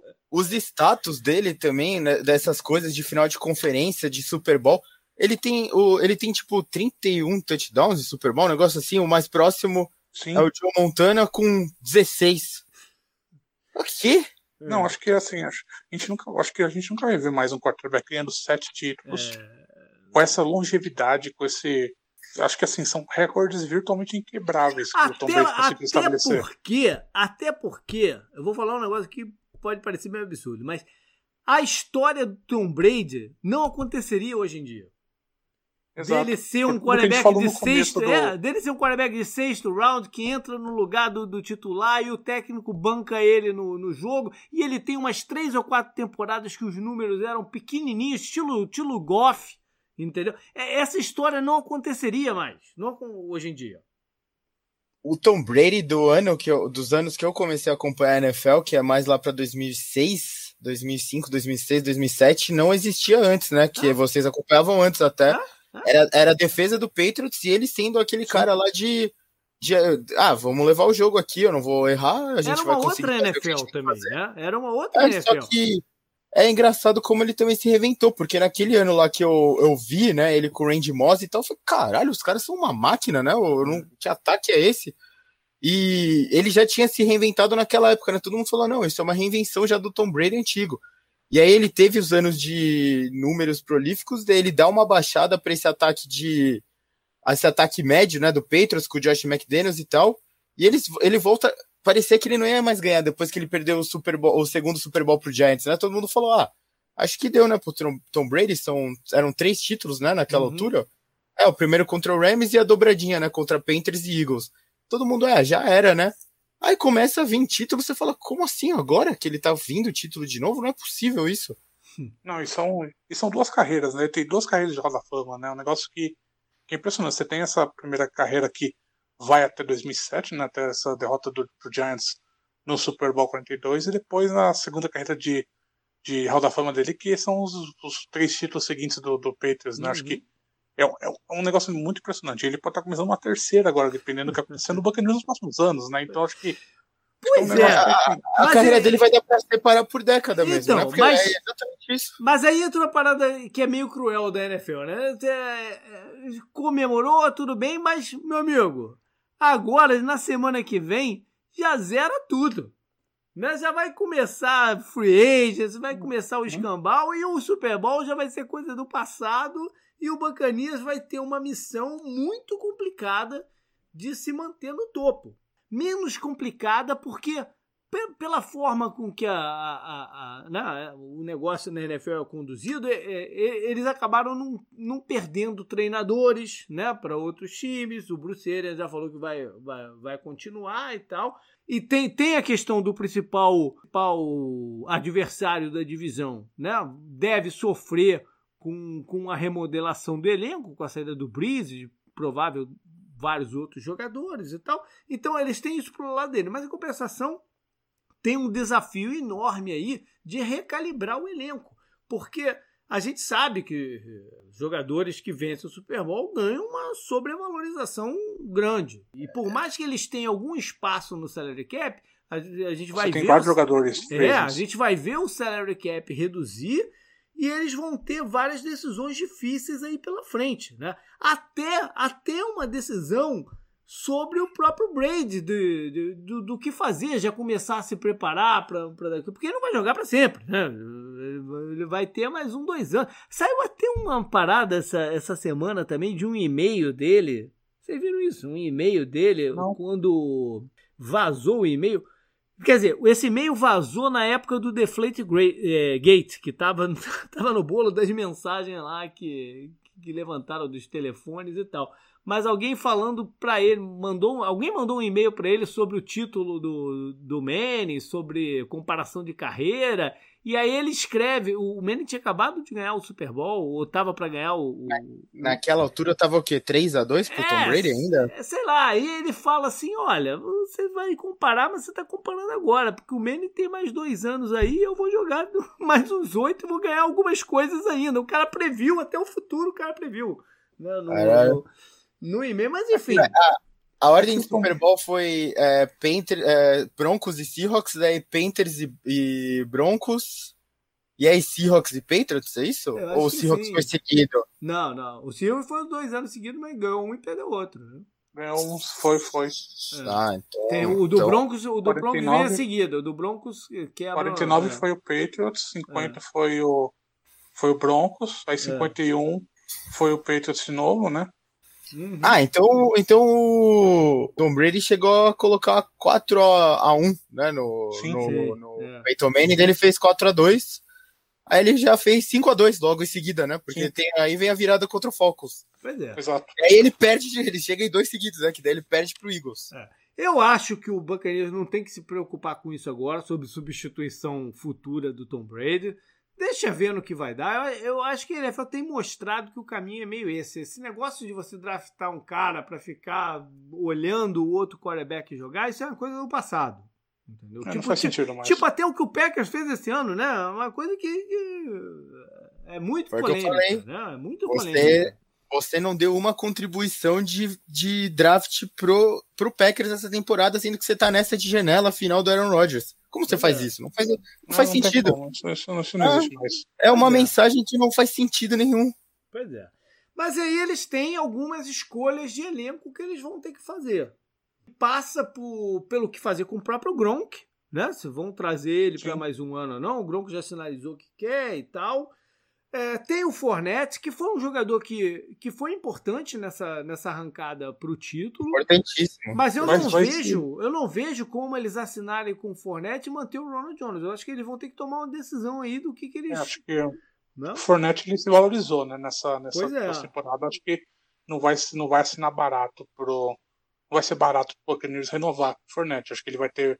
Vai ser bastante, bastante demandado na janela. Pois é. Tem o Godwin que é um, um, recebedor que deve também gerar um contrato Muito. grande. Sim. Foi, ah, o, sim. foi o cara que, ele, que o Brady primeiro formou uma conexão lá no começo do campeonato, né? Quem ele mais acionava, quem ele sentia mais confortável em passar a bola. O, o processo com o Mike Evans foi mais demorado do que o do, o do Godwin, né? Então, o quanto que eles vão estar tá, né, confortáveis e deixar o, o Godwin ah, sair. JP, só um parênteses o mérito pro corpo de recebedores do Buccaneers que trabalhou muito bem, muito quieto né, nessa temporada. E a gente está numa época de muitos recebedores divos, né, que é uma história de repente. É, e eles, eles trabalharam sem essa vaidade, né? O Mike Evans chegou a passar de mil jardas de novo tal, mas não foi uma temporada, como você estava falando, limpa, assim, né? De bem tranquila, de entrosamento imediato, do jogo aéreo sempre não, ser o foco e com, James Winston era bem ao contrário disso, né? Era bomba para todo lado e muito ponto até pelos turnovers dele. Então acho que isso eles merecem mérito, né? O Godwin e o Mike Evans, principalmente, que são as estrelas do show, mas o, o Scott Miller também, né? Que até perdeu espaço com a chegada do Tony Brown e ele tava jogando bem antes. Quem é que pegou o troféu quando ele jogou hoje? Foi o. Foi o Brait, né? Foi o Cameron Brait. Eu acho que foi. É, foi. O, bom, e, e, na defesa, se, se eles têm a jovem linha secundária, né, com jogadores com contrato ainda por um tempinho, no front seven é um pouco diferente, né? O Shaq Barrett, o, Shaq Barrett jogou com a franchise tag, né? Provavelmente não é uma situação que dá para repetir. É, o Sus tem, tem a, o contrato e o Lavonte David, né? Que para mim, eu falei isso no vídeo do retrovisor, para mim foi o MVP invisível da partida, porque ele ter conseguido marcar o Kelsey nos momentos Sim. que eles precisavam que ele marcasse ele homem a homem, e aí o, o Mahomes fugiu de passar a bola para ele nessas situações e tal, possibilitou que o resto da cobertura acontecesse. Né? Então, para mim, ele foi o MVP invisível. Aí tu faz o quê? Não vai renovar com o cara? Eu sei que vocês draftaram, eles draftaram o White e já pensando que isso pudesse acontecer. Mas e agora? É, eles, em teoria, eles precisam de três, três franchise tags, né? Uma pro, pro Godwin, uma pro Barrett, de novo, e uma pro, pro David, né? Um recebe a franchise tag e outro vai embora. Desses três que são os principais nomes, né? E o Sul, de repente, você consegue trazer ele de volta por essa coisa, né? De jogar mais, um, mais uma temporada com o Vitavé, né, com o Tom Brady e tal, ele já, ele já é mais, mais veterano ainda, né, o Sul tem 34 anos, né, ele tá na NFL há muito tempo. Acho que o Sul desses, desses todos, acho que é o que pode Buccaneers pode deixar embora com mais tranquilidade. Sim, assim, sim, é o mais sim. substituível de todos. Acho que não é uma. A parada é que, não vai ser nem a parada é que tem outros jogadores da minha posição que também terminam o contrato, tipo Nunes Roches, o McClendon, que eram parte da rotação ali, eles também são free agents. Então é, é, um, é um gap grande numa posição só, né? Enfim. Ah, acho, que, acho que uma situação, uma situação que é, dá pra, dá é pra remediar, dá pra remediar. Bom, é uma situação que ameniza tudo isso, é. é. o que a gente falou mais cedo no podcast. Tem o draft. É o sucesso aí, né? do draft. É, é, o sucesso do Jason Lynch no draft, que ele consegue, ele consegue garimpar bons talentos, é um bom avaliador de talentos, né? É. Que montou esse time a banho-maria e acabou dando título. Então ele é um cara que consegue é. montar esse, consegue fazer essa recomposição de elenco. Então eu imagino que o Chris Godwin provavelmente vai sair, porque eu acho que ele vai ser muito demandado, acho que tem potencial para ser wide receiver 1. Então acho que eu acho que é um cara que dificilmente vai continuar, a não ser que eles coloquem a franchise tag, mas eu acho improvável pelo valor da franchise tag. Aí abre, abre nesse... caminho pro teu amigo Antônio Brown ficar, Canguru?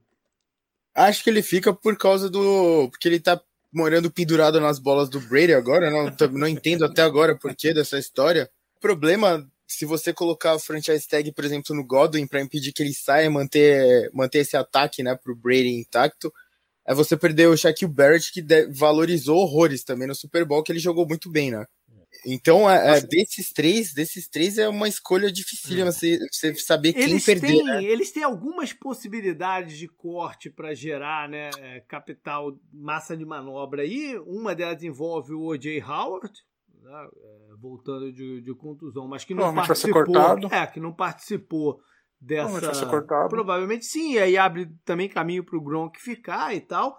E a linha ofensiva, que eles salvariam muito dinheiro cortando ou Donovan Smith ou, ou Jensen, mas aí você mexe com uma, com uma parte do time que impacta diretamente no Tom Brady. Né? E, Exato, e, e o Tom Brady que... tem essa memória né, negativa do, do, do Patriots dilapidando a, as unidades. Né? Eu não sei se seria uma mensagem legal fazer isso. É, ele ganhou 200 Super no peito e depois dos 200 Super Bowls o time em volta dele era desmontado, né? E, e, daí você via e dava certo no ano seguinte, você falava como, né? Era basicamente isso. Então, é, a minha, eu, eu falei, a preocupação com o Godwin é essa, né? O Mike Evans falou qualquer coisa de diminuir o contrato dele pra também dar manobra pro time manter todo mundo, né? É, mas falar é fácil, né? É. Falar... É, exato, exato. É, é. Não, não é uma, uma situação, né? Você não vai reduzir o salário, é, né? É. Sim, sim, sim, sim, sim, sim falar, ele pode falar, né? Vamos ver o que, vamos ver o que vão fazer. Mas o fato, né, Felipe, é porque você tendo o Brady, você vai ter uma chance. Né? Você vai ter uma chance ter... De, de, de, de, de brigar. Exato, acho que você não pode mexer na linha ofensiva, né? Como você bem disse, porque o Brady tem essa memória muito recente do que aconteceu lá no Patriots, né? De, de destruírem a linha ofensiva e deixar ele sem proteção. Ele chegou numa idade em que ele não corre, ele, ele sabe das limitações dele como atleta nessa, na idade que ele tá, né? Então, é um cara que se mantém muito no pocket, né? Ele não tem como essa mobilidade. Nunca teve a mobilidade e agora tá mais comprometido ainda por conta da, da idade, né? Falando na, na, na algumas semanas falando que vai treinar corrida né, na porque ele viu os quarterbacks correndo e tal, ele vou, vou treinar uma corrida, mas ele falou brincando, né? Ele sabe que tem essa limitação. Então acho que a situação mesmo, acho que o Bucks ele vai focar sua, os esforços na renovação da defesa. Acho que essa que vai ser o grande maior foco do Bucks. Acho que o God vai sair, vai ser muito caro manter ele na equipe. Acho que, e mesmo assim, você tem boas opções no draft. É um draft bom de wide receiver, então acho que você não tem como. Acho que você tem boas opções de substituí-lo. Você tem ah. um corpo de, de wide receiver, então acho que se, se eu fosse se eu fosse o Jason Leach, eu focaria na defesa, no Shaq Barrett, no Lamont David. É. Então seria, sei lá, franchise tag no Barrett de novo e... Não, não, aí, aí, aí, tu vai gerar um estresse, entendeu? Com o cara. Não sei, não sei se vai gerar um estresse. É, os caras os cara andam muito ressabiados com essa tag, né? Mas é campeão, né? Time é. campeão e tudo mais. Acho que ameniza, é, ameniza um Eu acho que eles vão tentar assinar com ele, lógico, mas é, o valor dele deve ter aumentado bastante, né? Ele não foi líder de sec na temporada, mas a, a post-season dele foi boa, né? Então. É. Ele vende duas temporadas sólidas, né? Então acho que aumenta muito o valor dele. Sim. sim. Idealmente eles colocariam a tag no Lavonte David. Idealmente, porque é uma tag um pouco mais barata. Sim. Né? É, num veterano. Ganha, é, e você ganha um ano aí para ver no, o que, que vai acontecer nesse ano, porque você pagar dois, dois linebackers hoje em dia é pesado pro, pro, pra estrutura de, de, de cap. Sabe, né? sim. Então você né, mantém ele mais um ano, vendo o que vai dar e em 2022 toma, um, o... toma uma decisão. Já que a gente entrou nesse assunto mais do futuro, os, é, eu tava ouvindo também, não lembro se foi no, no famigerado podcast já do Richard Sherman né, aqui, que eu falei hum. tanto hoje. Eles estavam fazendo meio que o. Como vocês acham que a força da NFC vai ser distribuída logo no começo da temporada? Eles colocaram o Packers em primeiro, com alguns times no segundo pote, entre eles o Buccaneers, né, e o 49ers, por exemplo, e de repente o, o Seahawks e o Rams um pouco atrás. Seria mais ou menos essa distribuição de força. Ah, é, mas isso é porque você sempre entra, você sempre vai para o campeonato seguinte com a cabeça do campeonato anterior, né? Mas o que claro. a gente sabe é que quando começa o campeonato muda tudo. Né? Sim, sim, sem dúvida, sem dúvida. Não, só ver nossos palpites mesmo, é, mas é, vocês, lógico, falando agora que a gente tá com é. essa temporada muito fresca, essa parece ser uma coisa justa, não Natural. colocar o Buccaneers como primeiro. É, é esquisito, né? É, é, é esquisito. mas dá para entender ao mesmo tempo. Entender, mas é esquisito, porque eles estão calculando que eles vão perder muita gente, né? Mas é, esquisito. Eu acho que assim, eu acho que o Buccaneers é o franco favorito da NFC South agora. Isso eu, sim, isso sim, sim, sem dúvida. Sem dúvida. Sim, aí os playoffs passam pela casa deles, a não ser que é, a não ser que tenha um seed mais alto que eles, né? Sim. Que agora é só um folga.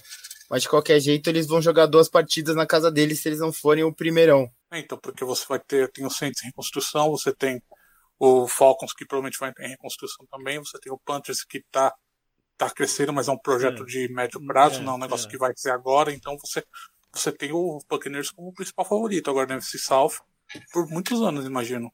É, a briga, a briga do Buccaneers, da, todo mundo da FC tá olhando pro Chiefs, né? Que do Super Bowl seguidos, é, uma final de conferência do Super Bowl seguido, né, tudo em seguida. Aí você tá olhando para esse, para esse, esse é o oponente agora, né? Esse é o gigante que a gente tem que passar. Na, na NFC não tem muito isso, né? Mas equilibrado. Aí você pensa no Packers, né? Que tem o Aaron Rodgers que jogou, jogou, foi MVP, o próprio Buccaneers e a NFC West, né? Que você pensa no 49ers, pegando os jogadores que se machucaram de volta, e no Rams com o Stafford, né? Como se vai dar certo. E no Seahawks também, né? Que tem o Russell Wilson, que é top 5 quarterbacks da NFL, isso se, faz muita diferença. Se ficar lá, né? Mas olha só. É, se ficar lá. Eu acho que a gente percorreu bem, então, o, não, o, o caminho aí do Bacanias para esse, esse Super Bowl, que foi muito bacana, né? Tá, tá sendo muito bacana as comemorações. Tampa vive um ano mágico, né? Porque além do Bacanias, o. NHL também. É, né? NFL foi campeão e o time de beisebol chegou no World Series, né? Isso é incrível, né? Também. Eles perderam pro Dodgers, né? É, é, é incrível, né? Você já imagina se ele ganha os três, cara. Caraca. É, Boston, né? Passou por umas fases assim por causa Teve, da porra é. do Tom Brady mesmo. Teve, né? Teve o ano que ganhou o Bruins, ganhou o Red Sox, ganhou o Patriots, né? É. Tudo no mesmo ano. Sim, sim. O cara, o cara, além de tudo, dá sorte pros outros times da É, esse, esse, esse, ano, esse ano o Dropkick Murphys lá ganhou dinheiro, hein? Beleza, galera. Valeu, Felipe, aí, cara. Pô, foi bom ter você de volta. Oh, valeu pelo convite, gente. Foi sempre bem legal participar do podcast de vocês. Acho que a referência né, dos podcasts de futebol americano aqui no Brasil é sempre, sempre muito bom participar. As conversas sempre rendem. Foi bem legal voltar. Legal, bacana. Valeu, Canguru. Semana que vem a gente tá de volta aí fazendo uma avaliação da temporada como um todo. Valeu, vou, vou, vou xingar mais os juízes.